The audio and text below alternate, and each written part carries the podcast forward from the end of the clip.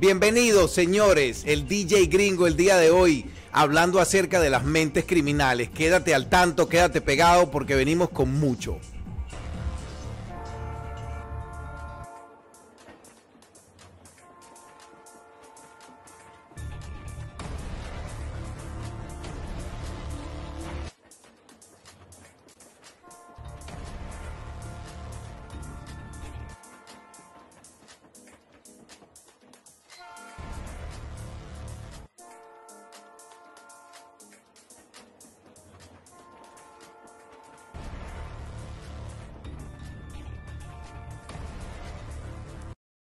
Pues sí, señores, estrenando, estrenando ya por segunda vez, estrenando el estudio que está quedando magnífico. Gracias a todos los que nos dan el apoyo y a los que nos siguen de cerca. Yo soy el DJ Gringo. Si te vienes uniendo en este momento al podcast, el día de hoy hablando de mentes criminales, pero ese es un tema bien amplio, bien amplio y lo vamos a estar desarrollando el día de hoy con mi querida amiga, la doctora Roxy.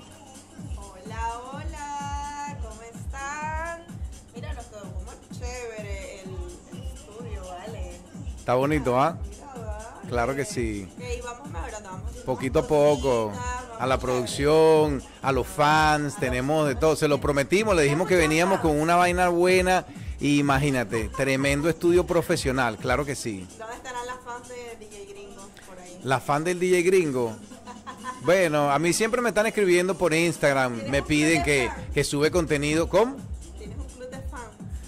No, no tengo club de fans. Bueno, no sé. Mira, pero ¿qué tipo?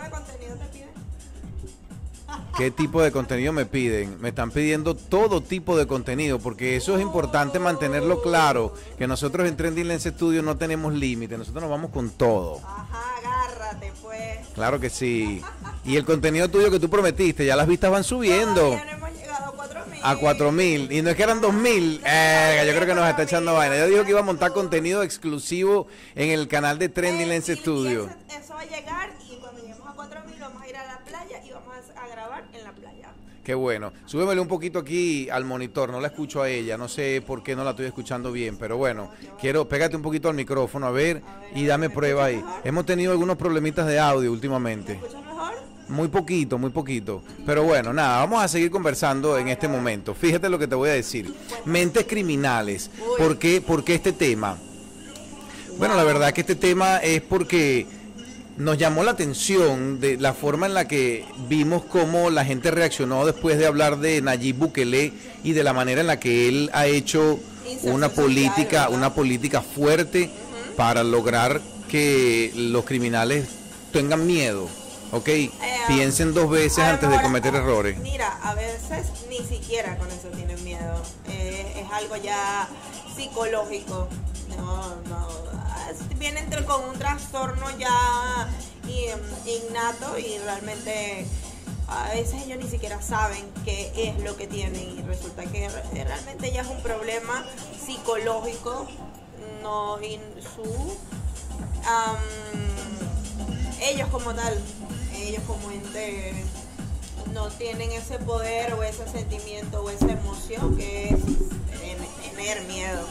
No lo saben porque tienen, eh, tienen atrofia o hipertrofia de ciertas eh, eh, Glándula. del cerebro.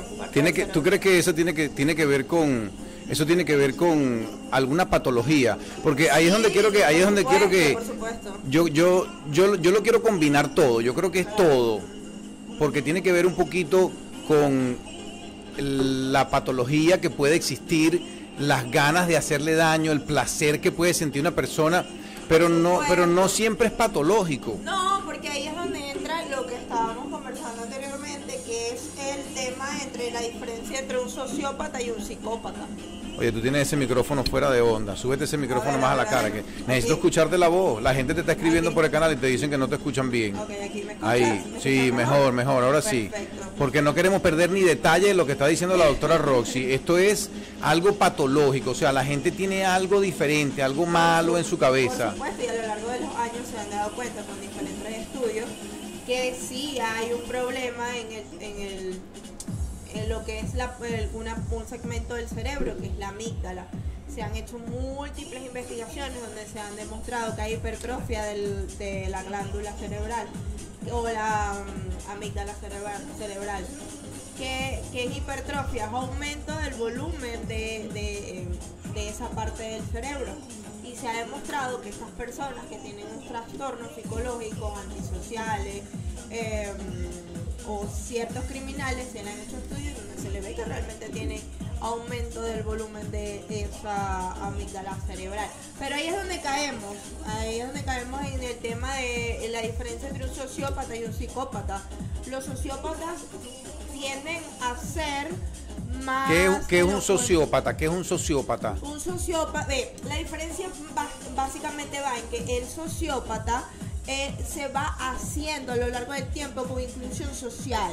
La sociedad lo va llevando, va, es un tema familiar, educativo, eh, social. Déjame preguntarte, déjame preguntártelo de esta manera. O sea que un sociópata, por ejemplo, lo que está sucediendo hoy en día con tantos tiroteos, ese tipo de personas se pueden considerar sociópatas, ellos tienen un, un- un resentimiento, un odio, tienen la necesidad de, de- de desahogarse de esa manera. Eso es sociopatía. Ve, sí, hay algunos, eh, son soci- sociópatas, ¿por qué? Porque vienen desde el punto de vista que eh, a lo largo del tiempo con eh, problemas familiares, y de hecho de formación familiar, de formación social, e inclusión mm, escolar, aquí se ve mucho, por lo menos en este país se ve mucho el bullying, se ven eh, muchas exclusiones que van creciendo y se van haciendo más eh, fuertes a lo largo del tiempo, que su manera de drenar es haciéndole daño a esas personas. Y tú ves aquí que salen personas y eso es tiro por todos lados, es una locura. Pero ese es el tema de sociópata.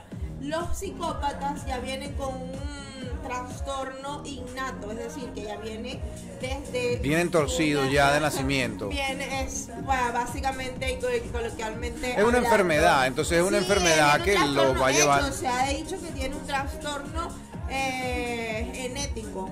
Ya estamos hablando de un trastorno genético. Estamos hablando de que viene ya desde el inicio, ya es adquirido, no es, eh, ya, perdón, es innato, no es adquirido como el sociópata. Y, y en comportamiento, ¿cómo se diferencia uno del otro? Porque tengo entendido que uno es más agresivo, el otro es Ah, menos agresivo. Sí, generalmente el psicópata tiene eh, las características de calcular. De calcular Un psicópata cada calcula. un- cada uno eh, de sus pasos, cada uno. De hecho, estuve leyendo más o menos que los socio, los psicópatas, ellos eran unas personas con inclusión social más abierta. De hecho, tú puedes, es como tú ves esos programas de que los vecinos, ay, tú tienes tu vecino, tú lo ves todas las mañanas, saca el perro, normal, tiene una vida social ah, totalmente básica, normal, y resulta ser que el vecino mataba a la gente y las enterraba debajo de, su casa. Bueno, no, no, el tema no va enfocado en función a, a esto que voy a mencionar, pero tú sabes que lo que tú estás diciendo es muy cierto. Aquí, a diferencia de nuestros países latinos, ¿verdad? Nosotros, por lo general, allá en, en Latinoamérica, ¿no? Tú, si, tú tienes que haber entrado para la casa de tu vecino, verga, sí o sí. Total. O sea, tú, tú- El tú tienes que haber entrado para un cumpleaños al lado, un pe que te hicieron la torta, un O pedacito de torta. que haber dejado la puerta abierta y tú el, Sí, te fuiste a tomar una cerveza, hicieron una parrilla. O sea, tú conoces a tu vecino, tú has estado dentro de su casa. Exacto. Aquí esa vaina es muy arrecho, aquí la gente no invita a nadie para su casa. Entonces lo que quiere decir Roxy, que lo vemos bien seguido, o sea, hay personas que tú los ves, tienes 10 años saludándolo, buenos días, ¿cómo está el señor? Ah, ¿cómo está? Buenos días. Y el tipo, hace poco habían unos hermanos boricua en Cleveland, tenían a tres mujeres cautivas en el sótano de su casa, porque en Cleveland ahí se acostumbra a tener los basement abajo, que son los sótanos, y entonces abajo tenían a tres mujeres. Una de las mujeres había parido, tenía una chamaquita que en ese momento tendría 6, 7 años. Ellas no salían de la casa, escucha. O sea, llámele close up aquí. Estas mujeres estaban encadenadas, tenían 10 años encadenadas en el sótano de la casa. Esto es en este país, en Estados Unidos. Unos hermanos boricua. Y la niñita se dejó persuadir. La niñita, como quien dice, con la inocencia de una persona jovencita, tenía permiso porque era la hija del tipo, del, del- del- malvado de la película, y entonces ella tenía permiso para andar por la casa, mientras que las otras tres mujeres permanecían encadenadas en el sótano. Entonces las mamás comenzaron, las mamás, digo yo, porque ya en este caso las tres eran mamás. Le decían a la niña que afuera habían parques, que habían lugares bonitos para ir en familia, esto, lo otro, no sé qué. Y la fueron convenciendo a la niña hasta que la niña comenzó a hacerle seña a los vecinos. Pasaban los vecinos y ella los saludaba y a la gente le llamó la atención que cómo era posible que la niña tuviera siete años y nunca la hubieran visto ni siquiera de bebé. No jugaba afuera, no llegaba en carro, no llegaba nada, nada. Brother, y llamaron a la policía. Cuando le hicieron la investigación, esto todo calculado, porque fíjate que inclusive una de las chicas que estaba desaparecida, le hacían vigilias en las noches y este hombre participaba en las vigilias, o sea, él era llegado a la familia, por eso era por eso fue que la muchacha se montó en el carro el día que él le dijo que le daba la cola para la casa, que le daba el, aventón. Y entonces la muchacha se monta y de verdad que sí. Por cierto, Happy 5 de mayo, el día de hoy, que aquí en Estados Unidos lo celebramos la, independencia de México. Hay que, hay que tomarse, hay que tomarse sus cervecitas coronas hoy y comerse sus buenos tacos para celebrar el 5 de mayo. ¿Tú no, tú no sabías eso que celebra el 5 de mayo aquí? Mira, había escuchado algo por allí, pero no sabía realmente qué, se celebraba. Decía que había fiesta, había movimiento en la ciudad hoy. Sí, es un día bastante chévere. Se comienza la gente a mover, se activan, toman, salen, rumbean. Es bastante chévere, pero sobre todo inclinado hacia la independencia de México, el 5 de mayo. En la radio te saludan, Happy 5 de mayo, pero bueno. Ándale, güey. Tenemos una gran comunidad mexicana, tanto que nos ve, que nos ve nuestros podcasts, por eso muchos respetos, de verdad, los queremos de verdad gigantescamente. Y vamos a seguir con las mentes criminales. Tú te puedes creer eso, pero... Mira, eh, por lo menos ese caso que tú estabas comentando, eso tiene más rasgos psicópata antisocial. De hecho, por lo menos la niña tiene rasgos para poder a lo largo del tiempo de tener rasgos antisociales. Y de hecho, no solamente eso, obviamente con todo el daño psicológico que le pasa, eh, que le pasó, que le, le en ese momento, ya obviamente va creando esa, ah, ese choque social con, con, las personas. Pues.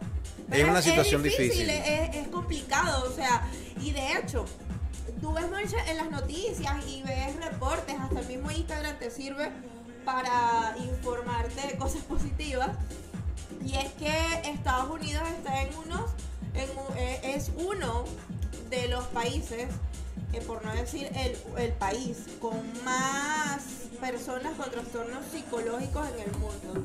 Impresionante que un país. Pero ¿y eso por qué será? ¿Por qué será? Porque vamos a buscarle el significado a eh, eso. Si nos ponemos a analizar la situación, o nosotros que, estamos aquí, eh, nos, nos, podemos dar cuenta de que aquí el nivel de estrés, el día a día, la vida, lo, la cultura del americano, el republicano, nato de aquí, nativo de acá, es hermética. O sea, no es como tú estabas diciendo que en nuestros países nosotros conocíamos al vecino, nosotros íbamos para allá y conocíamos a la gente de la calle, conocíamos y era eh, la empatía que hay en, nuestro país o en nuestro país o nosotros como comunidad es diferente. El, el americano nativo es menos empático. Eh, tú no conoces al vecino de, de, lado, muy pocas veces tienes relación. Y eso es lo que yo veía mucho en, la, en reportes o investigaciones que decían que realmente se ha perdido mucho la empatía social, se ha perdido mucho el ayudar a otras personas, el, el, sensibilizarte. Bueno, yo te voy a decir algo, yo estoy en campaña constante, constante de motivar a las personas, invitarlos a que ¿cómo se llama? Hagan una buena acción todos los días. Si pueden hacer más de una, que hagan dos, que hagan tres. O sea, que, que, actuemos bien. Ya es bastante difícil, por lo menos hablando de la comunidad inmigrante o algo así, ya es bastante difícil salir de tu, de tu país, comenzar de cero, estar en, un país totalmente diferente al tuyo, con una cultura totalmente diferente a la tuya. Eh, no sé si has visto noticias últimamente que tú ves... Bueno, yo vi una noticia acerca de mentes criminales. Fíjate, en estos días, en estos días pasó algo. Ha pasado mucho. Lo que pasa es que ya nosotros aquí en Estados Unidos nos acostumbramos a ver todos los días un tiroteo. Todo, o sea, ya es todos los días. Ah, tirotearon en Tampa. No, tirotearon en Orlando. No, hubo un tiroteo. Pero, escucha, y estos son como quien dice, no, estos son unos bebés de cuna. Estos tipos que hacen tiroteo. Mataron a cinco, no es nada. ¿Por qué? Porque yo le tengo las estadísticas aquí para que lo podamos ver. Ya vamos, vamos a ir, vamos a ir chequeando los números y todo. Porque tengo una lista de, las, de los criminales más agresivo, más, digamos, con mayor número de víctimas a nivel mundial, de verdad, y quiero que tratemos en lo posible de analizar un poco cada uno de estos personajes y, de los que más nos conozcan. Por ejemplo, fíjate, vemos de verdad que hay personas que tienen confirmada, este tipo tiene el Doctor Muerte, que es del Reino Unido. 218 muertes tiene él. Mira, por cierto, aquí están los stickers que me regala mi hija de, Frozen para yo poder eh, tenerla siempre presente. Ya me he olvidado que tenía los stickers ahí pegados. en la casa. tenemos a Luis Alfredo Garavito con 193. 193. Este tipo es de, Colombia. Bueno, dice que entre Colombia, verga, y esta vaina sí es arrecho, porque dice que eh, está entre Colombia, Ecuador y Venezuela. Ay, Cristo, ya nos metieron aquí. Luis Alfredo Garavito. Bueno, por lo menos algo, tenemos algo, un reconocimiento internacional ahí. Agárrate ahí. Giles de Rice. este tipo es de Francia. No sé, dime tú, Barba Azul, dice aquí. Giles de Rice. Pero este tipo dice que mató confirmada 140, pero que pudo, que pudo haber llegado, posibles, dice al lado. Busquen la información, es verdad, está acá en el internet, en Google. Entonces, este tipo tiene posible muerte 500. El estrangulador mayor, 933 posibles, dice. Pero confirmada 125 del Imperio Maranat, Marata. O sea, estos tipos que están matando Mira, aquí. Yo tengo uno aquí que dice, yo, el, ¿tú no viste el cuento del payaso asesino? No, ese no me lo sé. Gatsby, John Gatsby. ¿Y qué dice eso? Dice que era un depredador sexual eh, que se ganaba la vida actuando en fiestas infantiles vestido de payaso. Él mismo había escogido como nombre artístico en tales eventos simpáticos como el pogo, el, el, el payaso. Qué loco. estuvo... ¿Y qué mataba? ¿Será que mataba niños? ¿Mataba mataba niños? ¿Mataba de todo? Sí, ya te voy a decir. A raíz de la investigación se descubrió que este sujeto había secuestrado, violado y matado a 33 hombres jóvenes entre 14 y 21 años. Pero hombres, mataba a hombres. Sí, o sea, obviamente los hombres entre 14 y 21 años. Verga, bueno, yo a mí me gustaría, yo lo voy a hacer porque ya es una cuestión. porque él lo confesó. Es una, yo te voy a decir algo, esto ya se convierte como en una tarea mía, una meta mía personal. Yo voy a comenzar a leer un poco acerca de todos estos tipos, porque para nosotros poder tener este podcast el día de hoy, o sea, nosotros créanos, señores, nosotros tuvimos que investigar, tuvimos que leer, tenemos la ayuda del equipo de producción, ¿verdad? Que nos mantiene siempre con todos estos temas trending y este tema trending de las mentes asesinas. Lo que más me preocupa, mira, podemos pasar la tarde entera aquí dándole quitín, quitín, quitín, quitín. Bueno, yo no sé si esto entraría como dentro de una mente criminal, pero es bastante artístico. Tú viste eh, el tipo que él era ginecólogo y él se encargaba de hacer inseminaciones artificiales.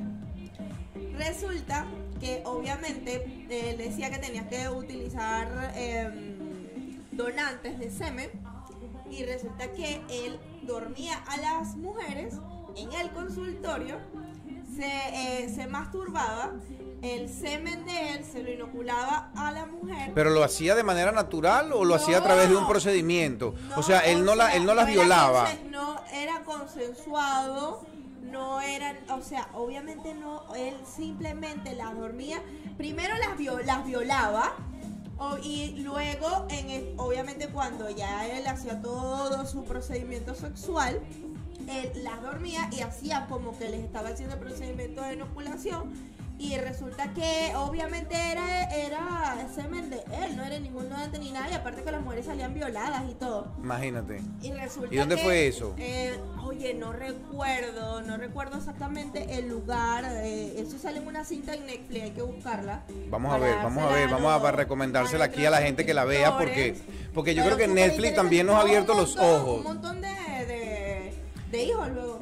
Pero bueno. Ahorita descubrieron a uno que había, que había, este también es un criminal, este tipo no tiene nombre, weón. El tipo había inseminado a 500 mujeres, tenía 500 hijos, un tipo en Australia. ese tipo es un criminal, weón. El tipo no es, no es normal. Que entra como desde el punto de vista criminal.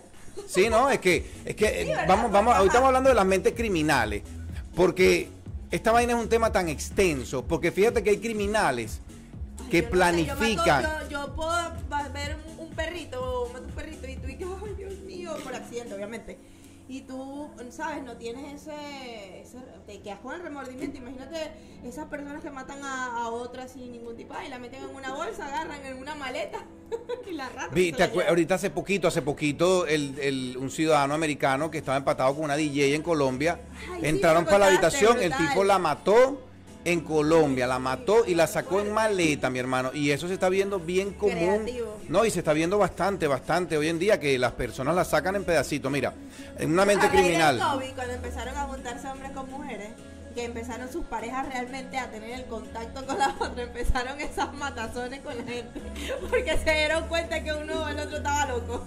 Bueno, yo te voy a decir, el. COVID, el COVID tenía ciertos efectos psicológicos, eso no es mentira. Claro, y más de uno se mató o lo mataron. Sí, sí, aumentaron, aumentaron los embarazos, ¿qué más? Aumentaron los, aumentaron los casos de violencia doméstica. La gente no estaba acostumbrada Hasta a andar juntos. ¿Ah? Hasta los, los, eh, los femicidios, los... eh, Maltrato infantil, eso, toda vaina. Total, total. Pero mira, vamos a hablar de mentes criminales ver, serias, serias, serias, serias de verdad, como por ejemplo una que una que está en tendencia, ¿ok? Porque de verdad que el tipo ya creo que se llevó todos los premios de verdad de psicópata, sociópata. El tipo era sádico, era masoquista, o sea, todo, todos los títulos. Y es el, el que el que honramos el día de hoy al ponerlo en, en la portada de, de este podcast. eh, Mr. Jeff Dahmer, por favor, un aplauso. Menos mal que no viniste, brother, gracias a Dios. Pero podemos... Te quiero como vecino, gracias. Mira, 17 muertes confirmadas, 17. Sí, wow. Pero vamos a hablar un poquito, porque yo le voy a, yo le voy a, yo la, yo la vi, yo la vi, yo la vi la serie.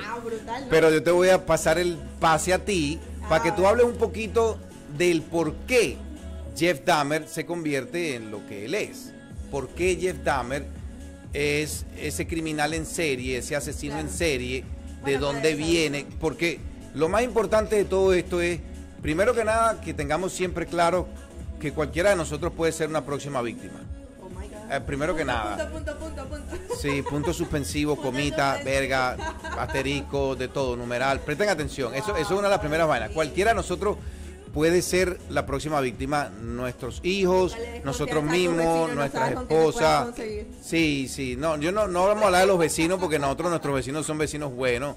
Digamos, no he ido para el sótano de su casa a ver qué tienen, pero sí, se ven buenos. Pero ha ido a la parrillita. Me traen, me traen regalitos en diciembre. Mira, vecino, unos chocolaticos y vaina. Ya, yo agarro mi chocolatico y entonces ¿Y si te de repente así a lo mejor es como hace la gente para tenerlo engañado a uno. No, viste, viste. Pero Jeff Dahmer, Jeff Dahmer, un carajito que creció siendo odiado, siendo rechazado por la madre, maltratado, maltratado, bully en la escuela, le hacían bullying en la escuela porque él era medio faggot, él era medio, medio maricón, así, se movía extraño. Sí. Este, se parecía un poco a, a un amigo mío que, que tocaba aquí en el DJ antes. ah, él, cuando, cuando caminaba, caminaba así como medio mariconcito. Oh, Pero sí, no voy a decir que era el. DJ Rómulo, pero sí, sí, sí era él. Oh, Ah, Entonces, claro, en la.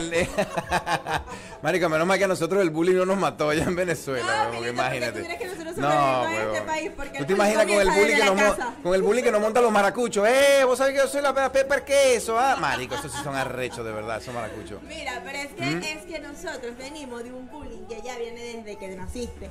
Tú naciste con la nariz grande, tú dices que, ah, narizón, desde chiquito. Nariz de tetero. Nariz A ti como de que te llamaban nariz de tetero, porque ella, ella puso ese, ella puso ese ah Me- de ah, una. Mira,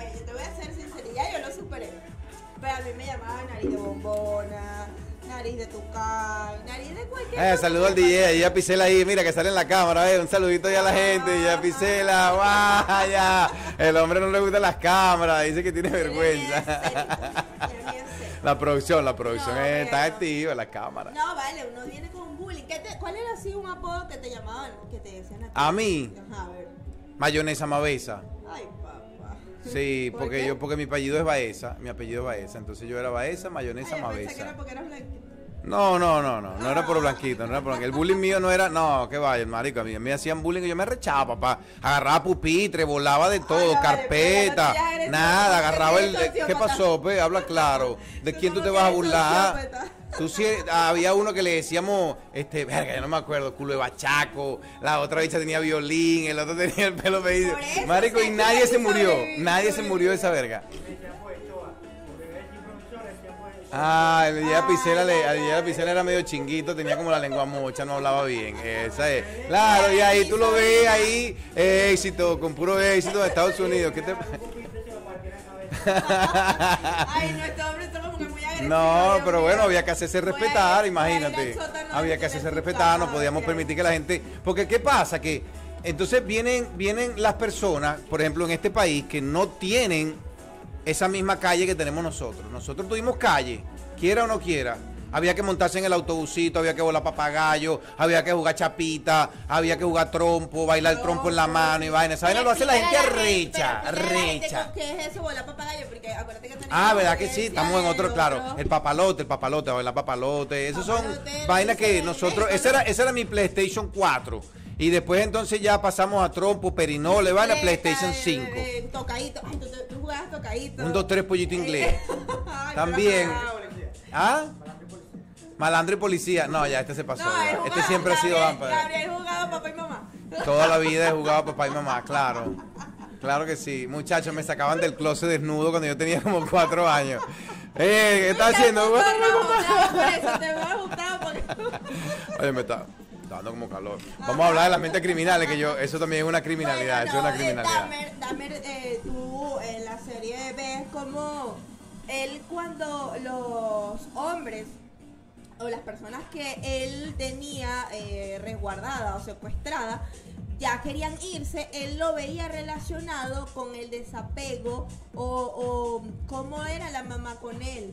Si te das cuenta, tú que viste la serie, la audiencia que vio la serie, su mamá eh, lo desplazó.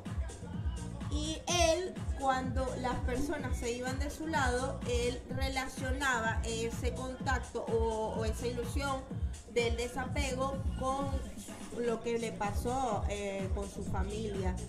Y ya por eso es que él entraba en un proceso de ansiedad bastante ardua, que dice, dirían los psicólogos, se le aumenta el cortisol.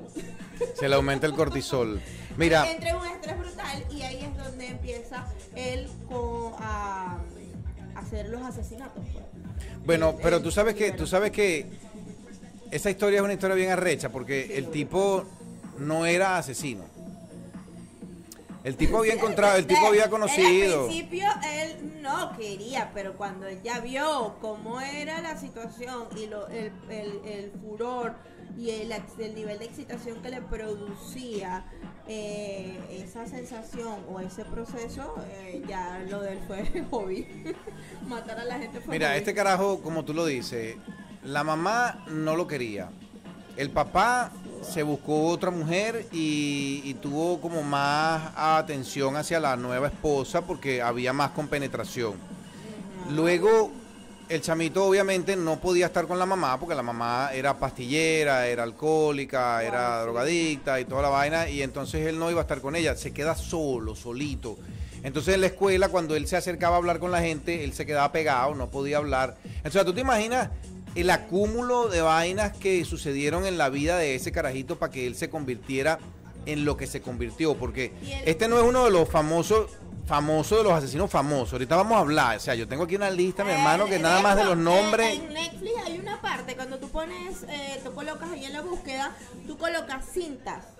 Cuando colocas cintas te salen eh, varias documentales, por lo menos eh, el de El payaso asesino, ese lo vi. Te sale el de el asesinato de Marilyn Monroe.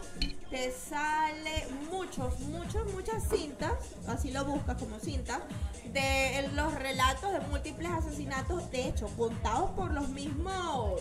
Por los mismos criminales. Por los mismos criminales. Y me parece wow porque ellos lo hablan y lo cuentan con una tranquilidad. Y te lo dicen como que. bueno, Mira esto, mira, tenemos en, la, en, la- en el segundo renglón, ya la primero, los primeros asesinos fueron lo que les dije, más de 100 asesinatos. el estrangulador mayor, el monstruo de los Andes, el monstruo La Rogé. Luego entonces entre 50 y 99 asesinatos comprobados tenemos a Nils Hogel de Alemania, Mijail Popkov que es de Rusia, como el hombre lobo de Siberia, 78. El de arriba eran 85 muertos. Daniel Camargo, comprobado, 75. Colombia, Ecuador. Tenemos de Brasil, Pedriño Matador. Tenemos el asesino de la cueva. Historia de Pedriño. Yo vi la historia de ese tipo era el, su primer asesinato fue a los 13 años. ¿Tú te imaginas esa vaina? Yo a los 13 años, yo estaba comiendo moco todavía y, feliz, feliz, comiendo moco. Él contaba que él, le, que él le daba así como un furor eh, matar a las personas y, y lo, cuando lo agarraron, que lo metieron preso, que fue lo que me llamó más la atención, él mató al, al compañero de, de Zelda porque roncaba. ¿En serio? Sí. Verga, qué loco. Y después lo, lo cambiaron de celda y mató al otro porque. ¿Quién fue? Porque tenía cara de bobo. No puede ser. O sea, te lo juro. Yo creo que este tipo, este tipo lo que estaba era buscando una excusa. No, yo tuve una excusa. Me pareció, me pareció tan elocuente eso que, wow. Tenemos, por ejemplo, con la historia de Jeff Dahmer. Entonces el tipo ya llega el momento donde el papá le... ¿Tuviste la parte donde le abrían el, el, el animalito? Lo abría así y él le tocaba los órganos al animal y, o sea, se veía el, éxtasis y el nivel de excitación tan fuerte que él sentía por tocar los órganos, la sangre, ese tipo de... Qué arrecho.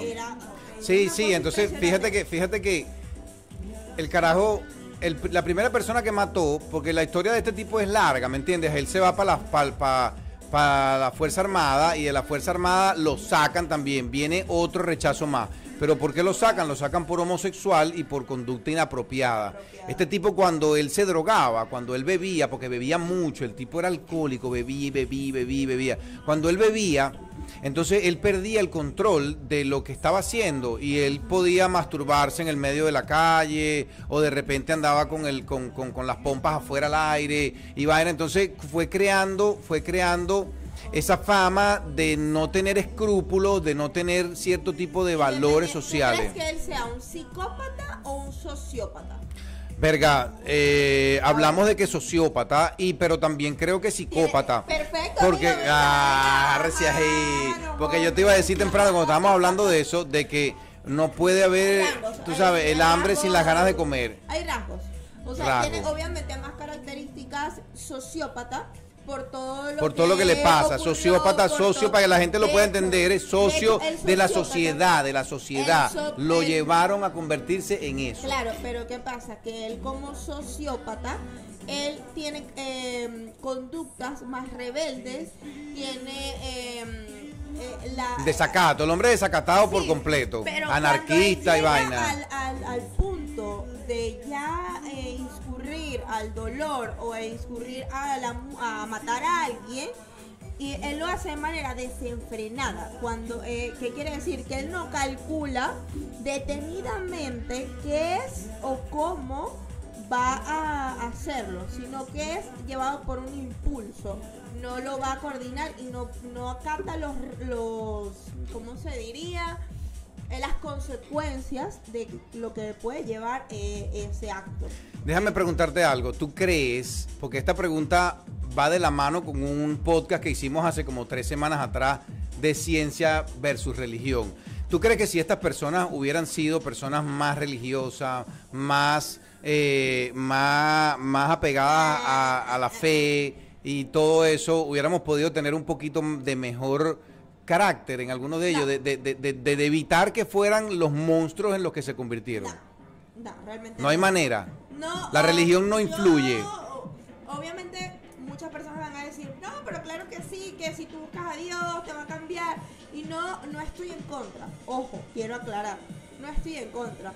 Pero es algo que va un poco más allá es, ya una conducta, es un, proceso psicológico que lo va adquiriendo desde el inicio de su vida y va a ser algo de que a lo mejor puede ayudarlo hasta cierto punto, pero esas actitudes iban a ser un poco difícil controlarla con el tema de la religión. Muchas personas, no, pero si yo me lo llevo, hecho, yo he visto personas... Hay retiros espirituales y vainas, pero tú no, ella es más científica. Vamos a subir el cortisol y bájale ahí al omeprazol. ¡Ah, loco! ¿Qué es eso? No, no, no, no. no, Ah, para que tú sabes que yo también saco mis rap de vez en cuando, mi hip hop y todo mira, eso. Ah, te damos, te subimos al omeprazol, te bajamos al cortisol, agárrate Ah, ahí. yo- yo te llevo una todo. el DJ gringo, tengo una no, tengo una que se hizo viral ahora. Búsquenla por el por. Spotify, la de la de se pone cachonda. Esa muchacha la tengo, la tengo sonando por aquí en todas las discotecas y la gente se vuelve loca, de verdad que sí. El ¿cómo apoyo ha sido gigantesco, de verdad ¿Cómo, y. la subo, la bajo, la pongo en rodilla. Ah, claro. Está buena, búsquenla, que está bien buena de verdad la canción. La tengo en Spotify y en todas las redes también para que la se pone cachonda. Hay varios rapcitos por ahí y otro tipo de música también muy bueno.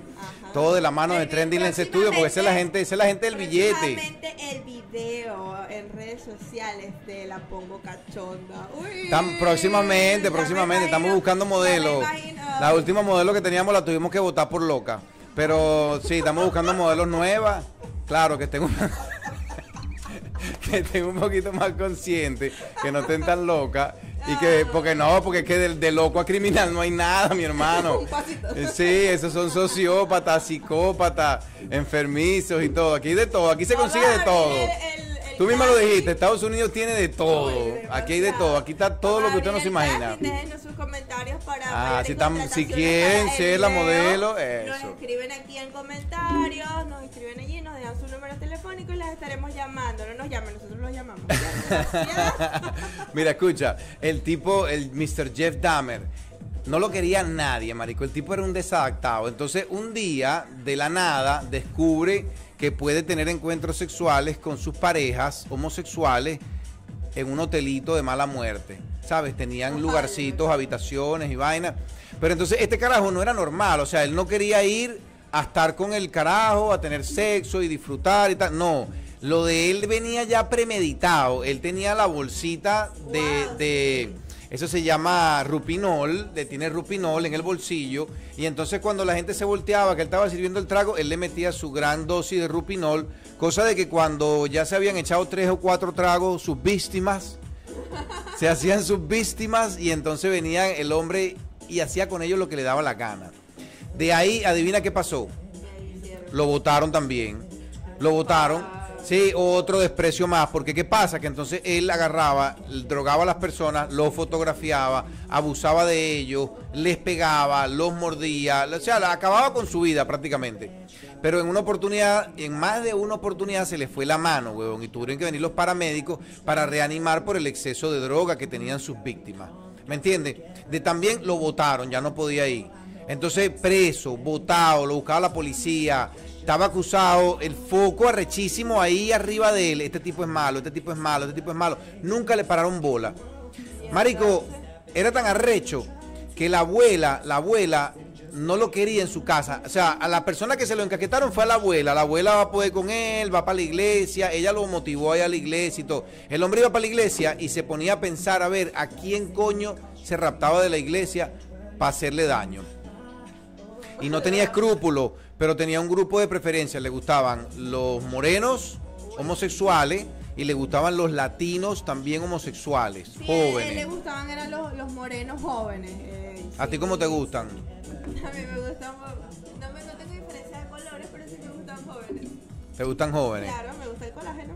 Está bien, qué bueno. Está- Pero tú no estás, pero tú no, pero tú no estás tan viejita, tú estás bastante joven Bueno, también. bien, Necesito alguien como de, de mi, de mi. ¿Cu- ¿Cuánto más o menos para que también escriban aquellos que quieren participar en, en esa rifa? Mira, estamos... Ah, estamos hablando así como un top de 30, 35, 40. Máximo, máximo 35, 40 sería como verga. Vamos, bueno, dale pues. Dale, pues, vamos a probar para ver qué tal. Tú Yo también eres criminal, bebé, tú también eres criminal. Tú no, tú no maltratas a tus víctimas así como lo hacía Jeff Dahmer. No, yo no, No los drogas ni nada. No maltrato a nadie. Tú esta así como de matar a alguien. No, no, de matar a alguien no, pero de volverlo loco sí. Tenemos la evidencia, la puedo mostrar. No Eh, vamos, vamos a seguir hablando de, la, de, de Jeff Dahmer. Dice ella, marico, te está yendo del tema. Te estás desviando, mira, por favor.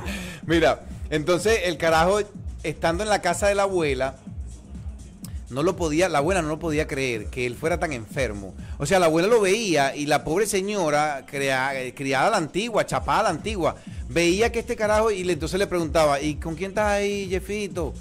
No, ese es un amigo mío, le dice, él ya se va. Marico, y el tipo los entraba coñazo, huevón. Fíjate que tan arrecho lo que te voy a decir, que el tipo tenía cadáveres y personas. Venga, no me acuerdo bien todavía cómo es la vuelta, pero el tipo tenía los cadáveres en el sótano de la abuela. Y él decía, sí, huevón, y la casa de la abuela olía, chamo, como que fuera a muerto, así, animal muerto, descompuesto. Y la abuela le preguntaba y él le decía que él estaba haciendo taxidermía, que es el, el- el- el conservar los animales muertos, Ah, ah, sí, los animales los conservaba. Y entonces que como era la carne descompuesta, que mientras se secaba y el químico hacía el efecto, Sí. Entonces los animales cogían su forma. que él tenía esa afinidad por, por recoger los animales de la calle muertos y llevárselos y experimentar en su casa. Ahora, ¿tú crees que eso haya tenido que ver, que esa, que ese, esa, esa experiencia que él tuvo de recoger animales muertos, hacerles disección, explorarlos y vaina? Ah, lo que pasa es que cuando él tiene ese contacto o hace, tiene esa experiencia, eh, él se da cuenta cómo eh, puede ser para extraer, para manejar, es, y él, él ve ese nivel de excitación que le produce ese procedimiento de la necropsia. Entonces, um, ahí es donde tú te das cuenta y vas perdiendo la sensibilidad, ¿sabes? Se te hace, Yo se te digo- hace, se te hace normal. Exacto. Por ejemplo, como, tú como médico, cuando fuiste a tu primeras a tus primeras rondas en el hospital que veías lesiones abiertas y pacientes bien, bien, bien Claro. enfermitos y todo, era recho al principio. Era, era muy fuerte, Fuerte. sí, porque eh, tienes que, que lidiar con eso todos los días. El olor. te vas- El te olor es vas, arrecho, el tú olor de un tú hospital. Te vas adaptando, tú te vas adaptando y ya nada te sorprende, ¿sabes? Ya es algo como que, ah, bueno, sí lo tengo que hacer. Hay cosas que obviamente te dan shock porque va como en nivel. Hay un punto en donde tú dices, wow, esto no lo he visto y, y- y te llenas como de shock, pero le das Le pero te vas acostumbrando, tu cuerpo tiene la capacidad tan perfecta de, de irse adaptando al sistema paulatinamente. Bueno, yo me acuerdo cuando yo hacía mis rondas en el hospital allá en, en Barcelona, en el hospital Racetti. Es verdad, no es mentira lo que estoy contando. Yo jodo mucho, pero es verdad que yo hacía mis rondas haciendo, en, en aquel entonces, el año 2006, 2006, 2007, haciendo mi residencia con el servicio de cirugía bucal y maxilofacial del hospital Racetti. Tengo buenas, buenas experiencias ahí. El pana Rafael Díaz también estuvo ahí dándome la mano siempre. Él es un muy buen cirujano y está en México. Estoy en contacto con él siempre también. Y Saluditos. así como estuvo él, estuvo el pana Amado también al lado mío ayudándome. Y, y volviendo al tema del hospital, de las lesiones, de esto y lo otro. A nosotros porque en cierto modo lo hicimos a nivel profesional. Decidimos, decidimos Claro. eh, dedicarnos al público, a la gente, a los pacientes, a todo eso. Y personas. claro, obvio, ¿no? Pero cuando tú ya tienes ese nivel de experiencia, por ejemplo, es lo que tú dices, se te va acumulando eh, la tolerancia. Yo me acuerdo, por ejemplo, caminar por... Escucha este cuento, este es arrecho lo que te voy a decir, pero es verdad, no se me quita, nunca en la vida se me va a quitar esa imagen. Iba caminando por el pasillo del quirófano, un quirófano piso 7 del Hospital Racetti. Entras al quirófano ya con tu vestimenta estéril, todo, eh, gorro, cobertor para los zapatos, mono quirúrgico, todo para poder entrar al quirófano. Estoy en, estoy en lo correcto, ¿verdad? Claro que sí. Ah, por supuesto. Entonces una vez que vas entrando, me acuerdo que yo volteaba para un lado y teníamos a, a los residentes de traumatología eh, reduciendo una fractura de tibia peroné. Y se veían los tipos ahí, weón, con la sierra. Y el otro jalando, pin, pin, martillando para poder posicionar el hueso. Ok. Pasabas esa imagen y la sangre, mira, la sangre, era como ver a Jack el destripador. Entonces voltea y tienes para la izquierda, entonces maternidad y palacios. Tienes ahí maternidad y, y ginecobstetricia. Y entonces teníamos tres quirófanos de esa vaina. Y cuando tú volteabas, que veías hacia adentro del quirófano, el sangrero, las herramientas, la gente corriendo, ¿sabes? Están pendientes del paciente, claro. signos vitales, solución fisiológica, anestesia.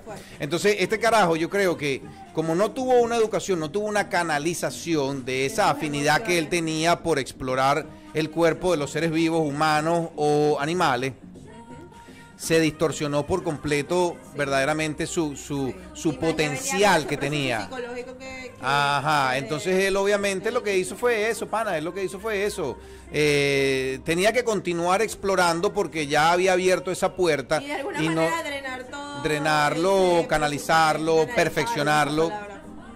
Entonces, cuando obviamente cuando ya a Jeff Dahmer le llega su momento en casa de su abuela, porque marico se estaba desapareciendo la gente en el barrio. Y entonces la gente que se desaparecía, de casualidad, no es en serio, no se rían. no se rían, es en serio. Se estaba desapareciendo la gente del barrio. Y entonces, el, y lo más arrecho era que la abuela decía, pero qué arrecho. Si la gente que se desapareció, estaba aquí en mi casa anoche, huevón. Y entonces, claro, y el bicho en el... y el bicho en el basement abajo con sierras eléctricas. ¡uh! y vaina. Y entonces, claro, muy arrecho. Él tenía, él tenía un, él tenía que tener un trofeo siempre. Y el trofeo era una cabeza de una de sus víctimas en la nevera con químicos, como formol. Ay, sí. Ese era su, ese era ¿Te su trofeo. Cuando, cuando, eh, invitó al muchacho, al menor de edad, creo que el que casi descubrían porque se le escapó de la, del apartamento. Y lo más elocuente era que la vecina les llamaba a la policía. La vecina llamaba a la policía, escucho, pero eh, algo allí, yo escuché, y el olor que sale de ese apartamento es muy fétido, eh, eh, ahí suenan cosas, eh, y, la- y nadie le decía nada, pero por el simple hecho de ser morena. Qué locura, ¿verdad? Bueno, fíjate que en una de tantas llamadas que hizo la tipa, la policía vino Y cuando la policía vino, sí. ellos lograron ver a la víctima, ¿ok? Que era este chamaquito de descendencia, si no me equivoco, asiática, asiática creo que. Ajá, era asiático, creo, de un país como por decir, no sé, este, Taos, una cosa así, era una familia eh, asiática humilde. Y entonces este chamaco, Jeff Dahmer, sabía que estas personas tenían necesidad, estaban pasando hambre. Entonces le, le ofrecía dinero con tal de venir a su lugar, a su casa. Entonces cuando estaban en su casa ya él los desnudaba, les tomaba fotos, me imagino yo, en la película no aparece en la serie, pero que tenía sexo con los muchachos, sexo oral, lo que fuera.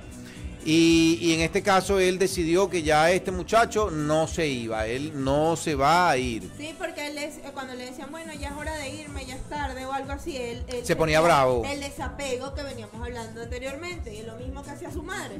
Se iba y lo Se dejaba, iba. y cuando él sentía que El trauma venía y le despertaba, eso le, eso le, eso le despertaba la. La, la- el diablo que llevaba por de dentro ese hombre. Hay personas que no saben lo que es el, el, el apego emocional, el apego a las personas, el apego a lo material, el apego a todo. Eh, eh, ya llega un punto donde es patológico, no te puedes este, desapartar de, de esa persona porque ya creas como un lapso eh, fuerte, pues. Y, la- Y es doloroso la ruptura. Claro. Sí. Entonces, eso ya, después que ya, después que ya lo botan de la casa de su abuela, porque ya él no puede continuar, se muda entonces a un project. Para los que no saben, los projects, para los que no están viendo afuera, son eh, edificios del fideicomiso, de la gente que lo hace el gobierno, claro, están sustentados por el gobierno y todo eso, entonces son lugares de, rentas más económicas y toda esa vaina. El lugar perfecto para, para buscar víctimas. ¿Cuántas, ¿Cuántas personas mató Jeff Dahmer comprobadas por él? 17. 17. 17 Bueno, personas. Y claro, obviamente el papá después que, que- que ya está al tanto de toda la situación, el tipo se quiere echar la culpa a él, dice que fue porque él lo motivó a buscar animalitos muertos en la calle y hacerles estudios y vaina, pero bueno, yo creo que en el caso de es este tipo en particular, porque mira, estamos hablando de mentes criminales, esta es una pero es porque está en tendencia ahorita. Pero este es un bebé de cuna. O sea, este tipo mató solamente, nada más, 17. O sea, yo he visto números aquí, de verdad, pana. Te estoy hablando de, no sé, 250 muertos comprobados con posible 500. ¿Tú te acuerdas del cuento que yo te venía echando en el carro del policía que agarraron aquí en Estados Unidos?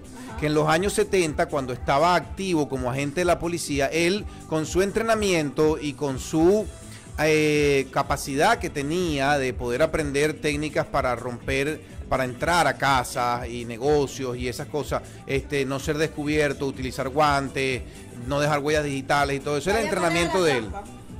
Él conocía la trampa. Entonces él se aprovechaba de meterse a la casa de las personas a violarse a las mujeres. Entonces lo primero que hacía era entrar sin que se dieran cuenta. lograba dominar al hombre de la casa, lo acostaba boca abajo, le amarraba las manos y le ponía varios platos de la vajilla de la casa en la espalda. Y lo hacía, este tipo ya viene, este es otro trastorno completamente diferente, lo hacía ver a la- al, al señor amarrado, dominado, cómo él se violaba a su mujer. O sea, imagínate el nivel de enfermedad, de descaro, de trastorno, de, de- de la vaina tan asquerosa que puede suceder. Y en un agente de la policía. Este es un tipo criminal, claro, y él tenía el entrenamiento para poderlo hacer. cosa, vajilla se iba a romper si esa mujer de verdad se iba a disfrutar eso. porque Y si él, y si el eso hombre, se y si el hombre se movía, escúchame, así era la vuelta, si el hombre se movía, el que estaba en el piso, y se rompía algún plato, entonces él mataba a la mujer y lo mataba a él. Por eso que la gente, y entonces fue un caso bien sonado aquí en Estados Unidos, ¿ok? Así que búsquenlo, vamos a seguir por aquí también. ¿Qué? Wow, qué locura, ¿no? No, no, no, yo te digo de verdad que para mí, por eso, por eso en la, por y eso, habrán casos que todavía no se han descubierto. No, es que de- eso- que todavía están matando a la No, no te adelantes, porque de eso vamos a ir hablando en el próximo segmento después de los patrocinantes, porque quiero que quede, como quien dice, la semillita, quiero que quede no ahí. Tomaste el trago, no hables mucho, tómate el traguito El de- trago. De, la, de, antes de los patrocinantes, por favor. ¿Tú te lo vas a tomar conmigo? Dale, pues. Dale, pues, sí Ok. va. Estás hablando mucho, no porque ella sí, ella- ella ofrece, ofrece, ofrece y no da. Los dos, los dos. Ay, pero no me vas a dar en esa, copa, no en esa Chapita. No, toma. No, no, no, yo soy la invitada. Toma, toma, que no hay, no hay más nada. Ay, Dios mío. Producción, dale, ahí. No te has echado nunca una tapita ya en la Universidad de Ciudad Bolívar. Qué mojonera eres tú. Ay, no, se le salió lo de Puerto La Cruz por allá. ¿Ah? Orgulloso de ser oriental, coño. Ay.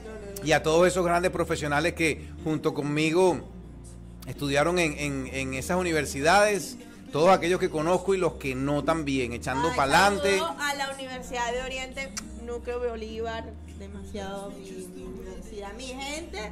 La, mira, los amo, los quiero, los adoro. El hospital donde yo trabajé, donde me formé, el hospital Villapar en Puerto Ordaz, Bolívar. Muchos recuerdos. Demasiado, wow. Vamos a esperar que Nayib Bukele se haga Todo. presidente de Latinoamérica para que arregle Venezuela Ahí también. tuve mi experiencia de que se me murió mi primer paciente, donde corrí, donde lloré. Donde Verga, yo lloré en el hospital también, que jode, pana. Horrible, Lloré horrible. porque los doctores, hijos de puta, no, no nos daban tregua, pana. Era demasiado arrecho. Mira, nos fuimos lejos, chicos, patrocinantes, si les quiere. nos vamos, dale, ruédalo, papá.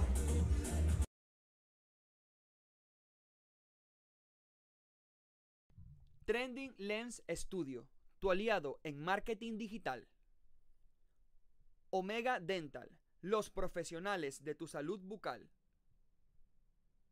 Big Spa, tu estética número uno y de confianza. Hungry Street, lo mejor en comida rápida latina. Para ti creyente, Botánica Virgen de la Caridad del Cobre.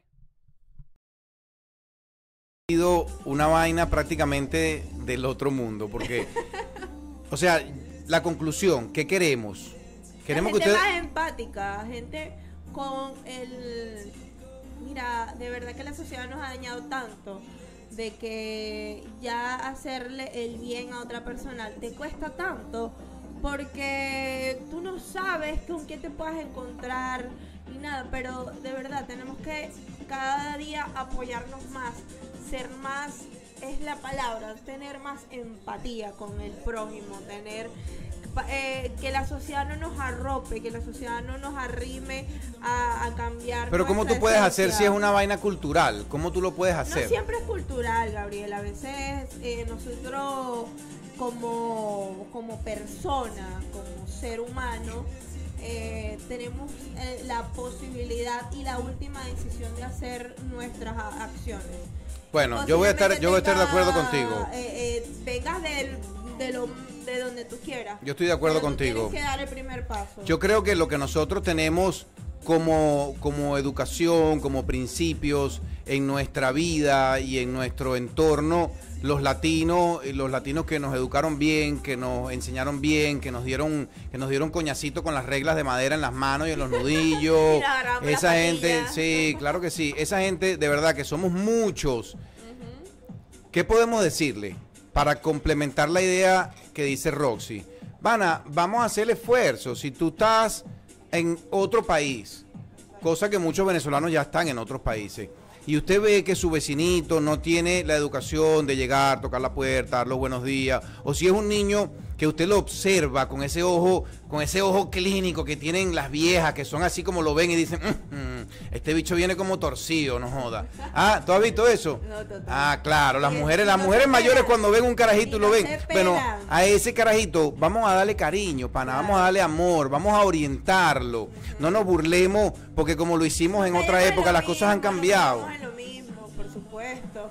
O sea, no tenemos que, que repetir, porque a mí me lo hicieron, yo lo, yo lo hago. Porque si, si tú sabes que es así, sabes que tanto te puede afectar, eh, ¿por qué tienes que, que hacérselo a otra persona? Cambia. Si sabes que eso cae mal, si sabes que eso no está bien, no lo hagas. ¿Por qué repetir el patrón que sabes que no está bien? Eso no, no me parece. Bueno. Y entre más empatía que tengamos entre nosotros, realmente vamos a ir surgiendo a una sociedad un poco menos impulsiva y agresiva. Entre más empatía, menos agresividad. Y de por sí, el ser humano es agresivo por, por, por ser innato. Eh, venimos codificados con eso. Nosotros, el ser humano, ante alguna actitud, vamos a actuar con cierto grado de agresividad. Ya de ahí a la des- el- al descontrol o a la agres um, a la violencia, que es algo muy diferente, es, es- es algo que obviamente tiene significado estructural, pero wow, o sea, entre más empatía. eh, Vamos a ir despidiéndonos de la gente, Roxy, pero sin antes decir Sí, sí, sí, que por favor, porque no, porque te, te me pone, te me pone melancólica, ella sufre. Mira, hace, hace tres días atrás, hace tres días atrás, hubo, vamos a ponerle cinco días atrás, ocurrió aquí en Texas el asesinato de cinco personas, ¿ok? De las manos de un hondureño. Escucha bien esto que te voy a decir. El tipo tenía, ya tenía, ya lo habían deportado de Estados Unidos cinco veces. Mira bien la mano, mira, cinco veces deportado de Estados Unidos y estaba en Estados Unidos. ¿Ok? Vacílate esta. Vino un señor, vino un señor, vecino de este hondureño, y le pidió que por favor parara de disparar en el patio de la casa. No de él, porque no era en el espacio de- del vecino, sino en, en su casa, donde vivía el hondureño. Que parara de disparar la pistola en el patio. El tipo se volteó y le acabó la vida a cinco personas. Cinco. Hace cinco días atrás en Texas. Claro, automáticamente vino la policía con inteligencia, contrainteligencia, pim, pam, pum, pam. Lo buscaron, lo encontraron y ya está preso. Pero, Pero sí, sí, sí, sí, aquí en Estados Unidos. Pero lamentablemente esa persona ¿Se no la pueden ¿Se la deportar. Esa persona tiene que quedarse aquí y pagar por ese crimen aquí para que nos aseguremos que, que no vuelva, porque ayer fue en Texas, pero si lo deportan y regresa puede ser mañana mi vecino, y ahí es donde quiero llegar. Ahí es donde les voy a tirar esta bombita para que ustedes la vean. Mira lo que les voy a decir. No sabe así de perfil. No, de perfil no, porque entonces me dicen caremango. En estos días me dijeron que yo tenía la cara como un mango. Me dijeron que tenía caremango, ¿viste? El propio bullying. Yo no me pongo bravo. ¿Qué voy a hacer? Yo se las devuelvo igualita. Tendría que decir, sí, manguito tropical. Manguito tropical. Ajá. Vamos a estar pendientes, por favor. Vamos a leer esas actitudes de las personas. Muchas veces estos asesinos han estado bajo la luz del público, los han visto. Ellos han creado, ellos son, son malos, ellos piensan, ellos observan, ellos te están cazando, saben a la hora que tú llegas, a la hora que tú sales, en qué carro tú andas, qué día estás en el lunes, porque ellos son así. Su mente está diseñada para eso. Y yo lo que quiero que ustedes abran los ojos, los oídos y todos los sentidos que puedan abrir para que no se conviertan en víctimas de estas personas que secuestran, que violan, que matan, que acaban con la vida de gente inocente, buena como usted y como yo. Y por eso es que este podcast es extremadamente importante. Corra la voz porque puede ser por un problema social, puede ser por un problema patológico, puede ser por un problema de odio, de rechazo, de miles de vainas que ustedes no saben. Y que el día a día nosotros vamos por la calle y, le, podemos darle una mala actitud o la mala contesta a alguien y tú no sabes qué problema Nos metemos en tremendo peo. eh, tiene o qué problema de su día a día tiene, ¿sabes? Y wow, o sea, resulta que, que estás enfrente de una persona. Un asesino en serie. Claro. Así que, asesino, señores, no sabemos mentes criminales, ese Voy fue el tema del día de hoy. Voy en pro a la empatía. ¿Cómo qué? A la empatía. A la empatía, vas en pro a la empatía. Ujú. Verga, yo, empatía, yo te voy diría, en- bueno, en los casos sencillos donde se puede haber empatía, está bien, no pasa nada, pero No, también hay unos casos sencillos que no, son claro, mm, tampoco que no son decir tan sencillos, vamos por favor a. No, vamos a utilizar todas las estrategias que se puedan. Exacto. Todo, no, ahí no hay límite, ahí tenemos que utilizar todo lo que se pueda para tratar en lo posible. cagotas, pero, bueno, Sí, intentarlo, terapias y vainas, reconozcamos a nuestros hijos, reconozcamos al vecino, reconozcamos al sobrino. Que estar pendiente. Mira, yo soy el DJ gringo. Esto fue Trending Lens Studio. El día de hoy con la doctora Roxy. Claro que sí. En este estudio renovado, en este estudio nuevo. Y de verdad que gracias a todos. Otra más. Chócala. Claro que sí. Nos estamos comiendo semana tras semana. Estamos trabajando, estamos creando un mejor ambiente. Nos estamos dando la mano.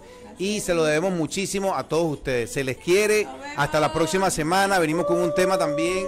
Un tema calidad. Un tema calidad. ¿De qué, ¿De qué vamos a hablar la semana que viene? No sé, vamos a pensar. De algún criminal famoso que yo sé que ustedes conocen. Ajá.